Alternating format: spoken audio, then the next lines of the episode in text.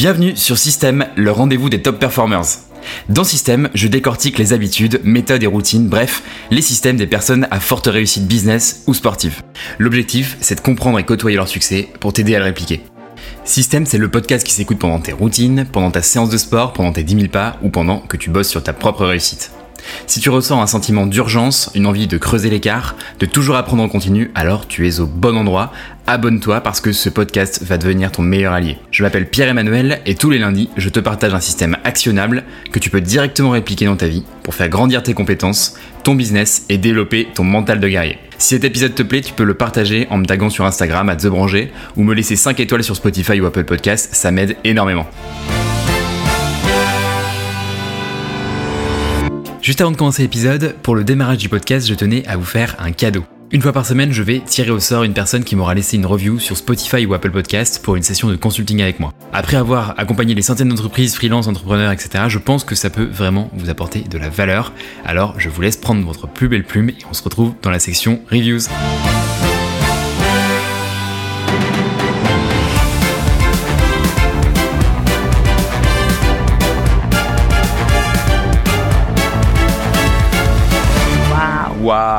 Waouh Incroyable. C'est donc le premier épisode ah, en duo, du coup, qui est enregistré sur Système. Salut à tous, salut mes petites beautés, j'espère que vous êtes en, pleine forme. On reçoit du coup Juliette aujourd'hui. Je suis hyper heureux de te recevoir. Salut Juliette. Bah, c'est un plaisir de, te retrouver ici, Pierre-Emmanuel, après euh, avoir partagé euh, quelques années chez Spendesk. Un plaisir d'être d'être en podcast.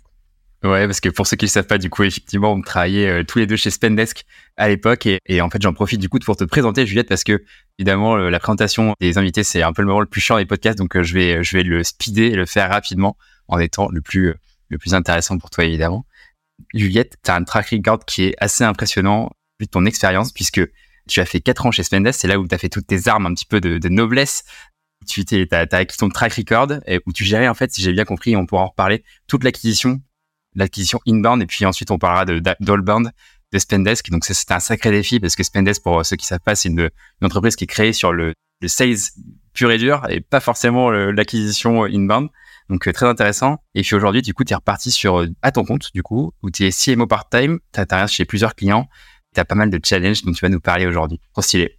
T'es en yes. J'ai la patate et, euh, et, je trouve que cette présentation était plutôt plutôt assez bonne, ouais. Et ben ça, c'était sur la partie pro parce que tu sais, c'est un podcast qui va parler bien sûr de la partie pro, mais aussi de la partie perso. Et c'est ça au fait qui est mhm. intéressant. On va essayer de faire surgir un petit peu bah, comment la top perf personnelle peut faire émerger le euh, la top perf professionnelle. À côté de ça, Juliette, je sais que tu es une fervente sportive. tu pratiques notamment le dynamo, les bootcamps et que tu es quelqu'un d'assez énervé à ce niveau-là. Donc assez impressionnant. Je serais curieux de creuser euh, aussi sur ça à part, à côté de ça, tu, tu gères aussi une communauté. En tout cas, tu participes à une communauté de Win Tech, si je dis pas de bêtises. Ouais, de meubles des grosses. Ok, trop stylé. La question que j'ai envie de te poser, du coup, pour commencer, Juliette, c'est, ça fait beaucoup, non?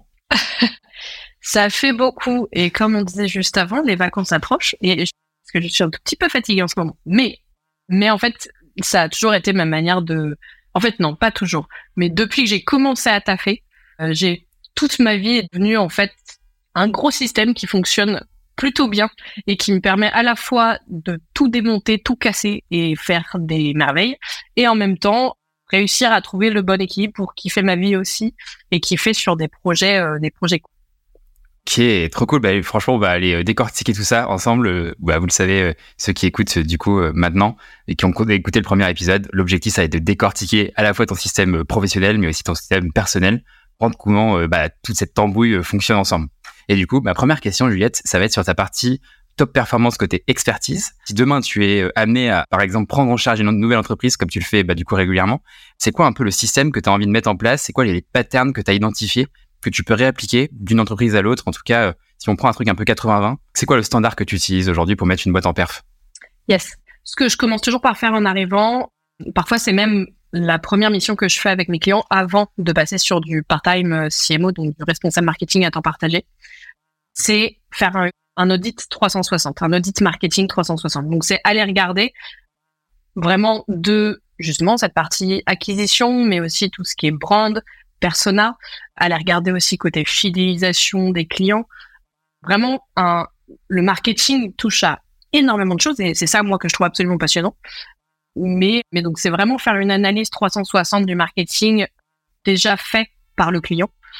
Regarder un petit peu aussi quelle est l'équipe en interne, aller les rencontrer pour bien comprendre ensuite et faire un premier un peu plan d'action sur six mois très concret, genre ok, euh, je sais pas si on prend on parle en quarter, donc euh, Q1 on va faire ça, Q2 on va faire ça, décomposer un peu les projets, les niveaux de priorité et évidemment je l'adapte. En fait, si j'arrive chez un client où en fait il y a juste le fondateur et éventuellement un alternant marketing, le plan d'action sera pas le même que si là le client que j'accompagne aujourd'hui à Zapwork, c'est un client où il y a déjà sept personnes au marketing.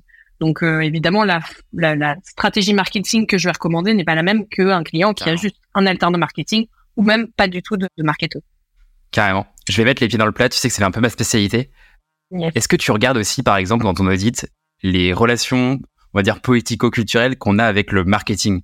Parce que bah, tu le sais sans doute mieux que moi, le marketing d'une boîte à l'autre, bah, déjà, c'est très différent. La définition qu'on en fait, c'est très différent. Et en plus de ça, souvent, ça peut être, on va dire, décrédibilisé ou au contraire, bah, on tout se base là-dessus. Donc vraiment d'une boîte à l'autre, ça peut être complètement différent dans ton type d'émission. Est-ce que tu intègres ça dans ton dans ta réflexion? Oui, complètement. En fait, quand j'ai la chance pour l'instant d'être arrivé et d'avoir euh, obtenu des missions par bouche à oreille parce que les gens m'ont parlé de moi, etc. Donc j'arrive avec souvent, bah, je fais le premier découverte avec souvent le fondateur ou les fondateurs qui ont déjà un peu conscience que le marketing c'est quelque chose d'important. Donc c'est moins compliqué de euh, que d'aller voir des boîtes en mode vous avez besoin de moi, mais vous le savez pas encore. Donc, euh, donc le côté défense du marketing est un poil plus facile, mais c'est vrai que je, commence toujours en disant aujourd'hui on va travailler, enfin à partir d'aujourd'hui on va travailler ensemble. D'ici six mois à un an, je ne peux pas vous, vous promettre des résultats. Le marketing, ça prend du temps, et on va faire les choses bien. Je viens de, de, de l'environnement startup, je sais quelles sont. Euh, on parlait de Spendesk, j'y ai passé, en effet, tu disais, j'y ai fait mes armes là-bas. Je sais quelles sont les choses très bien qu'on a fait et je sais les erreurs qu'on a faites au début qui nous ont mis dedans et qui ont fait qu'on a eu de la dette derrière. Tu le sais parce que tu étais dans l'équipe sales, enfin, et tu es toujours dans l'équipe sales, mais euh, mais c'est vraiment déjà cet alignement sales et marketing, il était éclaté au sol. Et du coup, moi j'ai passé sur les quatre ans où j'y étais, déjà j'ai passé deux ans à vraiment reconstruire cette confiance. Et du coup, quand as la confiance des sales, nécessairement le marketing fonctionne mieux, les résultats sont mieux, etc., etc. Mais il y a, par exemple, ça, c'était une vraie erreur, je pense, qu'on a fait chez Spendesk au début.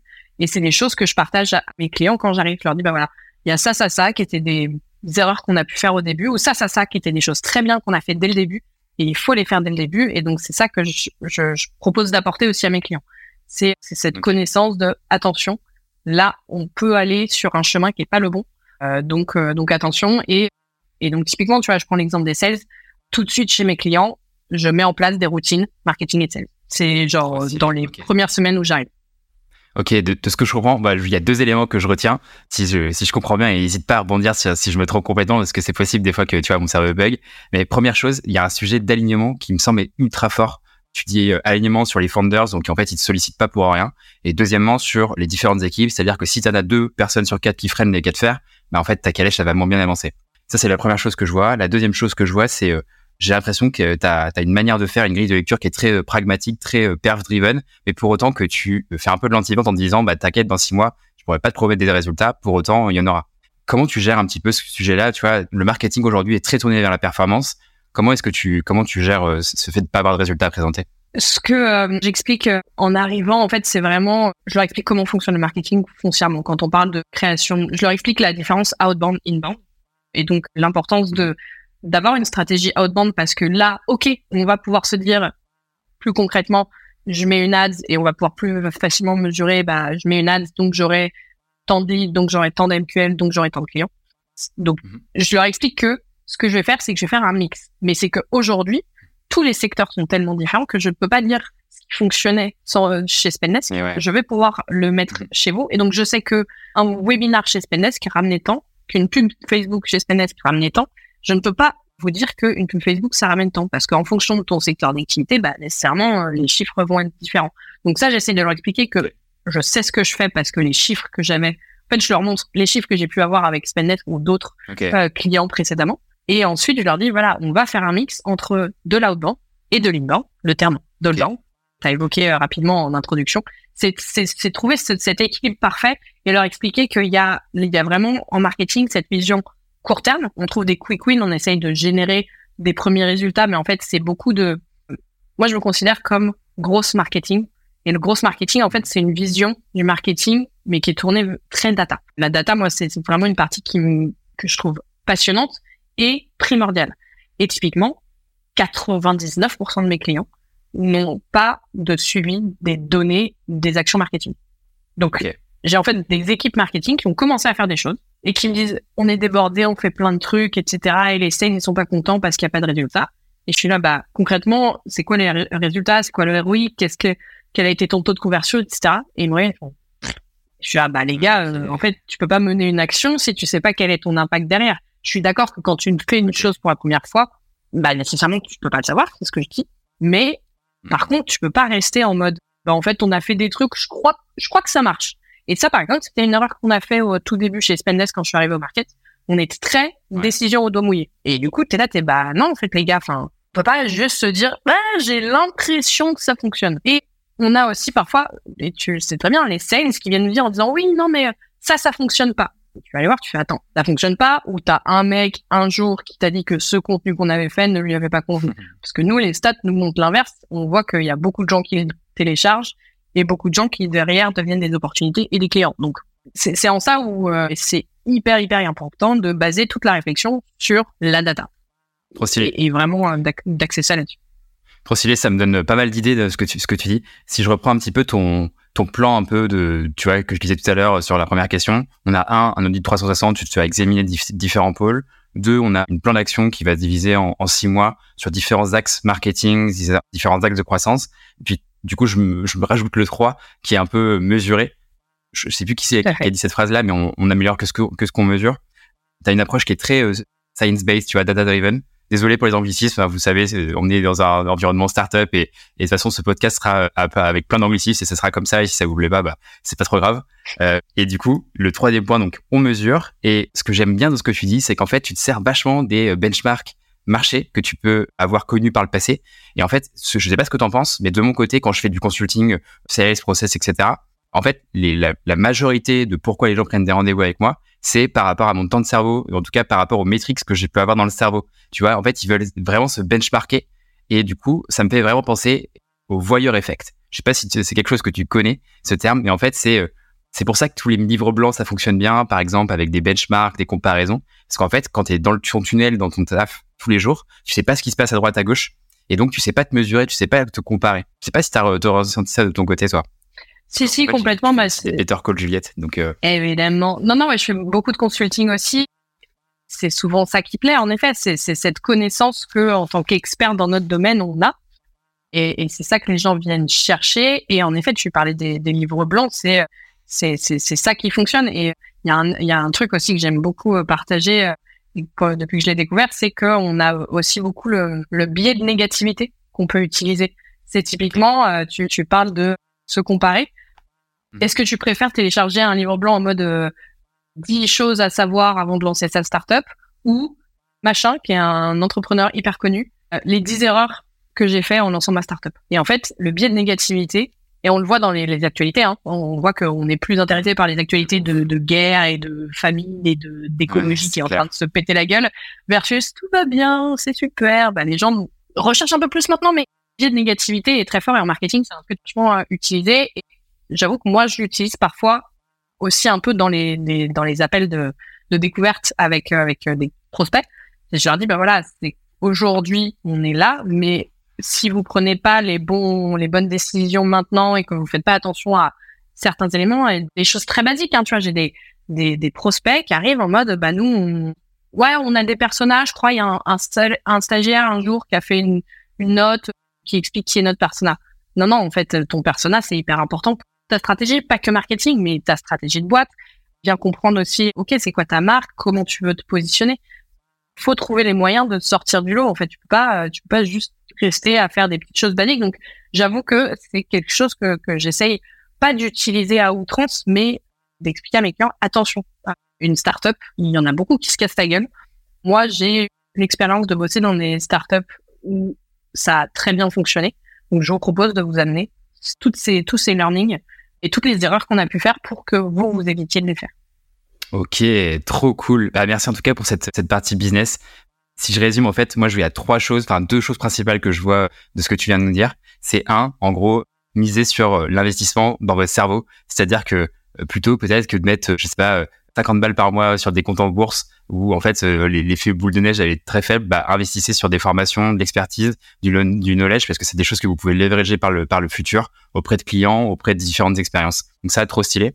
Deuxième point, ça va être que on bosse qu'avec des gens avec qui on a envie de déjeuner. Je crois que c'est Alexandre Assier qui disait ça. En gros, ce qu'il dit, c'est si j'ai pas envie de bouffer avec cette personne, bah je, je travaille pas avec elle parce que c'est sûr que ça va mal se passer. Donc carrément, c'est sujet d'alignement. Et troisième point, tu as un biais de négativité. Ça, je le vois aussi en sales. Hein. On est beaucoup plus, on a des prospects ont beaucoup plus envie de régler les problèmes plutôt que d'avoir des bénéfices. Et ça, euh, je pense que si je, je, vous dis un benchmark, c'est qu'ils sont trois fois plus sensibles à des problèmes plutôt qu'à mettre en place des trucs. Donc euh, trop cool. Juliette, alors trop cool sur ton expertise. En revanche, il y a aussi toute la partie euh, Juliette elle-même que j'ai envie d'explorer. Ok. C'est quoi le, le, système Tu parlais de système tout à l'heure. C'est quoi le système que tu as envie de, de partager aux auditeurs aujourd'hui? Le système que, j'ai envie de vous partager, c'est comment euh, trouver en fait son équilibre entre euh, bah, entre sa vie pro et sa vie perso finalement, parce que parce qu'on peut vite se retrouver quand on est passionné, quand on est surtout en freelance on, est euh, de plus en plus nombreux à avoir un peu cette mentalité de solopreneur. C'est pas forcément quelque chose que j'avais il y a encore quelques mois et maintenant je me rends compte qu'en fait non, ce qui me fait kiffer c'est de faire 12 millions de projets en même temps. Mais comment tu t'organises pour faire tout ça sans sans te cramer en fait parce que parce que c'est épuisant de jus de cerveau que tu sors plus euh, il faut bien paraître devant tes clients plus il faut enfin voilà c'est c'est beaucoup de choses euh, donc c'est c'est vraiment ce côté moi, ce qui me sauve la vie, c'est mon calendrier. Genre mon Google Agenda, c'est la base de tout dans ma vie, soit pro et perso. Le seul moment où je lâche, c'est les vacances.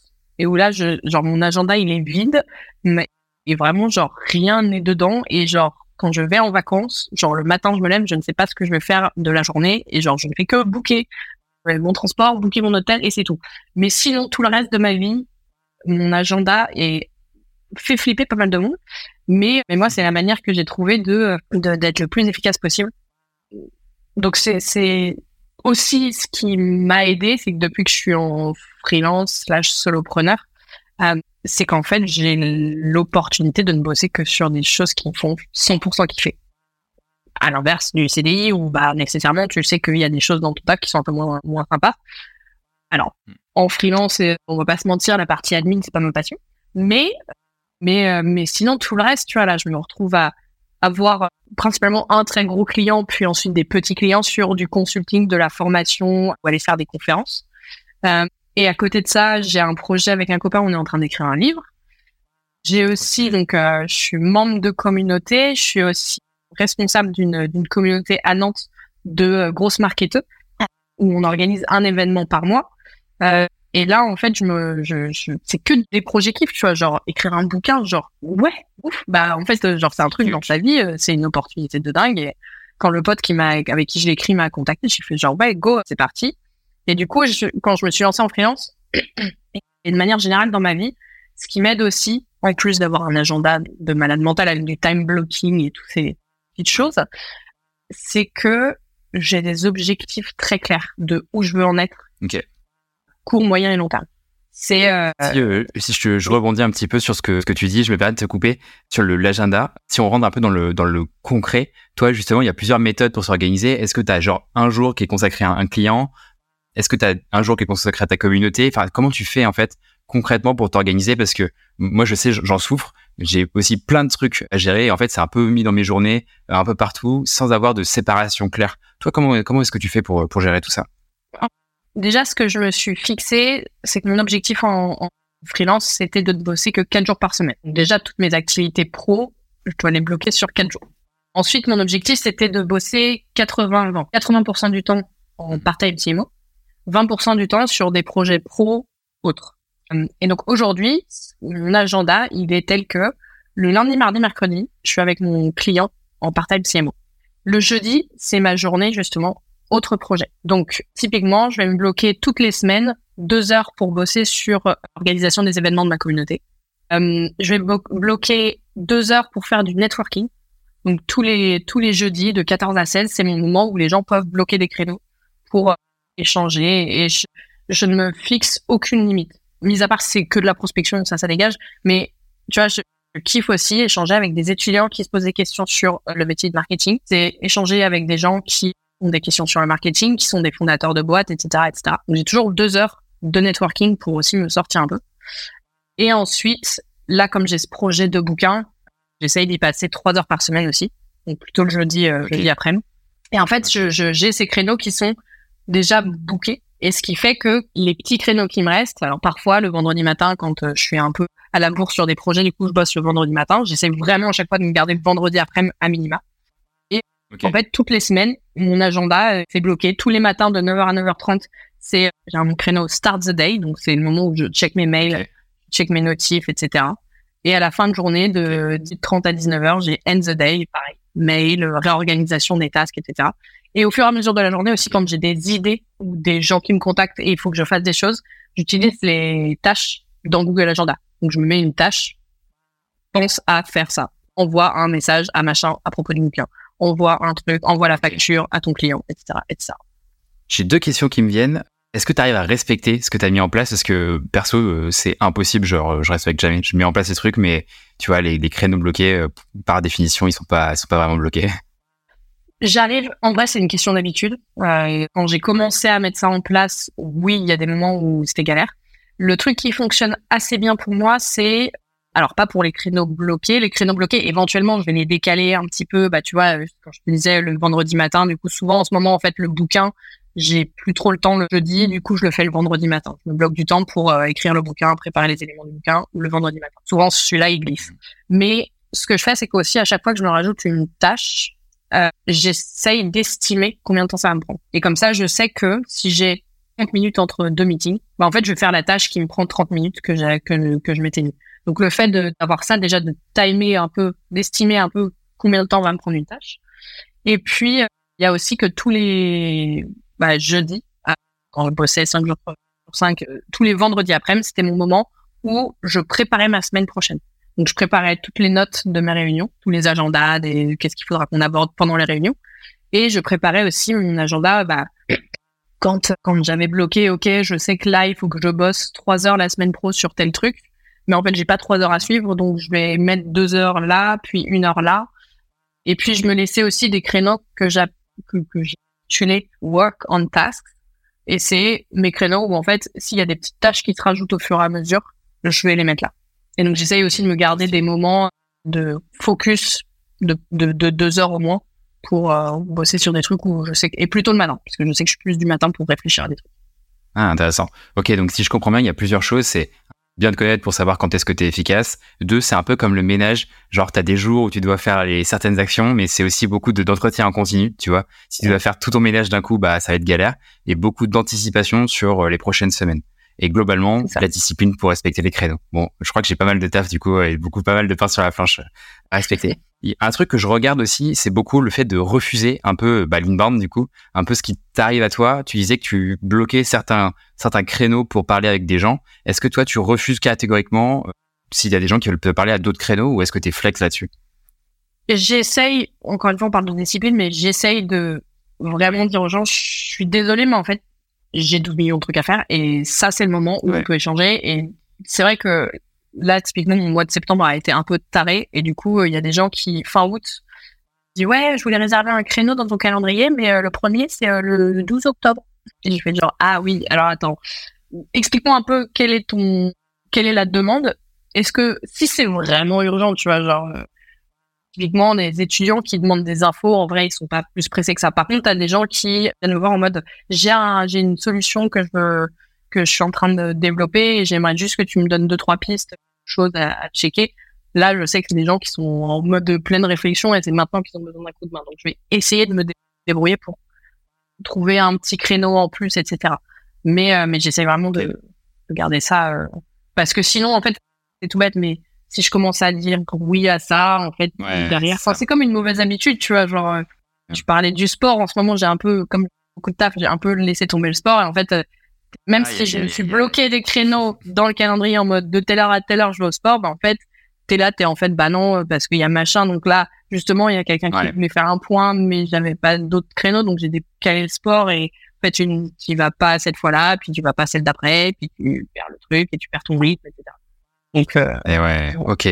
Aïe aïe aïe, donc le système n'est pas encore bien en place, Juliette. Il, y a encore, il y a encore des choses. je, je pense qu'il est extrêmement bien en place dans le sens où aujourd'hui je me retrouve à dire à des gens genre bah désolé, je vais pas pouvoir bosser avec vous parce que je suis full. Et il y a aussi que mon système que je me suis imposé, enfin que je me suis fixé, je te parlais d'objectif. Quand je me suis lancé en freelance, mon objectif, c'était de bosser quatre jours par semaine, comme je te disais, et c'était de me faire au moins 4000 nets par mois. Et c'était en mode, en fait, tout ce que je vais faire, c'est dans ce sens-là. Et aujourd'hui, en trois jours de taf, je me fais plus que 4000 nets par mois. Donc, j'ai un problème de riche, c'est que il y a des projets cool qui arrivent, mais en même temps, je suis là, genre, j'ai déjà beaucoup de taf et déjà, je, je suis plus à 4 jours de taf, je suis à 4 jours et demi et j'aimerais redescendre à mes 4 jours de taf. Euh, et en fait, euh, aujourd'hui, mis à part ces petites dérives sur des petites choses et sur le perso, en fait, aujourd'hui, c'est sur le perso où il faut que je reprenne un peu le contrôle. Et en fait, ma problématique, c'est que je suis, et c'est, ça semble débile, mais je suis foncièrement passionné par le marketing et par tous les projets qui, que les gens me proposent. Mais j'ai tendance à un petit peu oublier le, la Juliette perso euh, qui a besoin aussi de souffler et de pas que vivre marketing qui a besoin de vacances, qui a besoin d'aller faire du sport. Et, euh, et c'est ça c'est le truc où il faut que j'améliore encore un petit peu mon système sur comment retrouver cet équilibre. Et typiquement là, je suis en train de le faire. C'est que j'ai plein de projets pro où j'avais dit ouais pourquoi pas, je te redis. Et en fait hier je me suis dit non mais en fait non. Enfin genre vraiment ça a l'air cool. Mm. Mais j'ai besoin de temps pour moi là et je, si je rajoute ça, je vais exploser en plein vol et c'est pas du tout l'objectif. Ok, trop cool trop intéressant avec tous les, les top pairs avec qui j'ai pu échanger. Il y a vraiment ce travail de d'un côté, je dégage tout ce qui est pas important, tout ce qui m'apporte pas de valeur ou qui me passionne pas, et d'un côté, je me focus sur les trucs qui me coûtent pas d'effort. Et en fait, sur ces trucs-là, j'ai une capacité de me concentrer vraiment euh, de malade. quoi. C'est assez ouf. Et du coup, je, remarque, je remarque ça, que c'est un truc un peu dénominateur commun, tu vois, qu'on retrouve partout. J'avais une question un peu plus euh, qui va remonter un petit peu plus à la Juliette encore plus perso. Est-ce que tu as toujours été un peu passionné comme ça? Est-ce que tu as toujours trouvé des, des, des, des sujets qui t'ont pas coûté d'effort justement, tu vois? Même genre dans ton enfance avec tes parents, j'en sais rien, tu vois. Est-ce que ça, ça a été juste quand t'es arrivé dans le monde professionnel ou est-ce que ça a, été, ça a toujours été un peu comme ça Non, ça a été vraiment le déclic a été le monde pro. J'étais pas du tout comme ça quand j'étais petite j'étais très euh, très docile, très euh, mes parents me disent de faire ça et je fais ça. Après, j'avais déjà ce côté orga dans le sens où mes parents étaient séparés et du coup, c'était quand même de l'orga de vivre chez l'un chez l'autre, faire sa valise, le machin, etc. Et du coup, de quel week-end je suis chez mon père, quel week-end je suis chez ma mère, il y avait déjà ce côté un petit peu calendrier, il fallait s'organiser, etc. Mais mais j'avais pas trouvé vraiment ma passion. Et encore une fois, c'est cliché de ouf, mais vraiment mon taf me passionne en fait. Du coup, il faut que j'arrive à trouver l'équilibre parce que c'est finalement extrêmement cool, tu vois. Genre, les, il y a une citation que je ne vais, je ne sais plus de qui et que je vais très mal retranscrire, mais c'est, en fait, euh, trouvez votre passion, faites-en votre travail. Et en fait, vous ne travaillerez plus un seul jour de votre vie. Et c'est un peu ça que je ressens aujourd'hui, même si je suis fatiguée, que j'ai besoin de vacances, etc. Parce que juste le corps, à un moment, quand tu donnes de ton cerveau tout le temps et, et de le paraître et le machin et c'est pas facile, mais mais en vrai, je me sens un peu comme ça et le marketing, j'ai trouvé vraiment ma passion et ça me fait kiffer. J'ai encore 12 millions d'idées. Je suis en train de réfléchir à faire une formation marketing euh, pour des gens qui connaissent vraiment zéro, parce qu'on voit beaucoup de trucs de gens qui mmh. connaissent un peu, mais là vraiment de zéro. J'ai envie de monter une chaîne, une chaîne YouTube. J'ai envie d'un compte Insta. Mais du coup, euh, j'essaye de de faire étape par étape. Calm down et prioriser et dégager, enfin écrémer en fait et concentrer vraiment sur ce que ce qui est important pour toi ou pas quoi. C'est vrai que c'est un travail qui m'a que, j'ai fait euh, bah, en partant Spendesk justement avant d'y revenir du coup où en fait euh, je me suis rendu compte qu'il y avait plein de missions consulting que j'acceptais et qui étaient plus par euh, automatisme ou plus par l'appât du gain alors qu'en fait c'était pas forcément mon critère et mon levier de motivation premier qui m'intéresse moi c'est comme toi c'est d'apprendre d'être passionné de découvrir des nouvelles choses en accompagnant des nouveaux clients et du coup, tu vois, en remettant cette valeur cardinale en premier, bah, ça t'aide en fait à, savoir si j'ai envie de mettre du temps ou pas ou de l'énergie ou pas sur, sur certains projets. Trop cool, Juliette. On arrive à la fin de l'échange. Est-ce qu'il y a des choses que tu voulais aborder qu'on n'a pas abordé euh,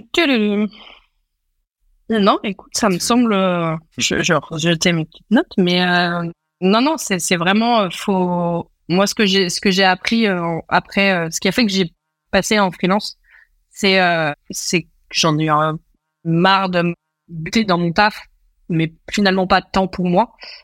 Là, j'avais envie de, ouais, d'être mon propre patron et de me dire, en fait, si tous les matins, je veux me lever pour des projets qui me font kiffer. On n'a pas tous en freelance cette, euh, cette possibilité. Hein. Il, y a, des moments quand tu te lances au début, bah, tu t'acceptes un peu tout, hein, c'est ce que je disais. Mais, euh, mais de me retrouver en freelance, c'est que j'ai vraiment eu l'impression de reprendre le contrôle de ma vie. En fait.